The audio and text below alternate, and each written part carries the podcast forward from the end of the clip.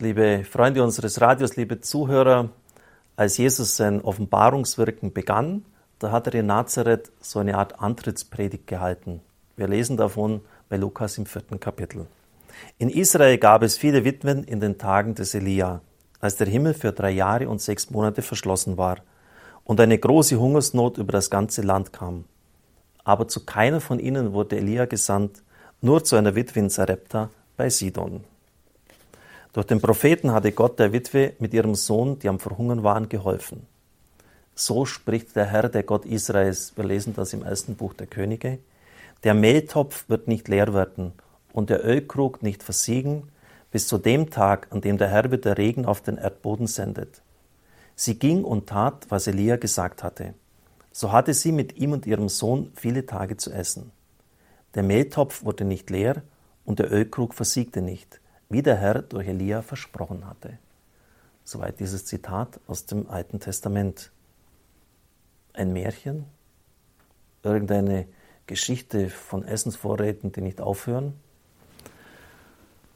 Die Wunder Gottes sind keine Märchen, liebe Freunde, liebe Zuhörer unseres Radios. Sie wiederholen sich oft geradezu dramatischerweise auch heute.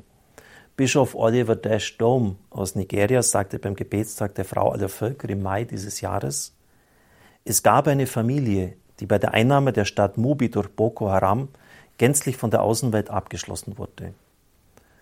Die Terroristen parkten ihre Autos, ihre Wagen direkt vor dem Haus der Familie ohne zu wissen, dass sich dort noch ein Mann, seine Frau und drei Kinder befanden.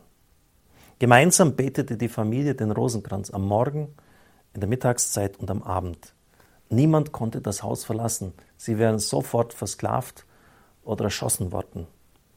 Aber die Essensvorräte gingen nicht zu Ende und auch nicht der Wasservorrat. Monatelang hielt sich die Familie in diesem Haus auf, lebte darin, bis die nigerianische Armee kam und auch diese Gegend zurückeroberte. Maria hat ihre Kinder beschützt und vor den Terroristen abgeschirmt. Ein großes Wunder der Bewahrung, so der Bericht von Oliver Dash Dome.